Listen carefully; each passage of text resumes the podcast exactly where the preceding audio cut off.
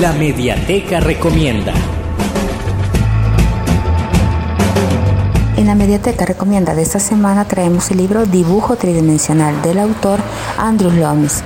En esta edición el autor quiere representar con mayor exactitud el verdadero alcance de la obra. El propósito que él busca es representar una obra más valiosa para todos aquellos que se dedican al dibujo o a la pintura. Pueden encontrar este libro en el www.ccesv.org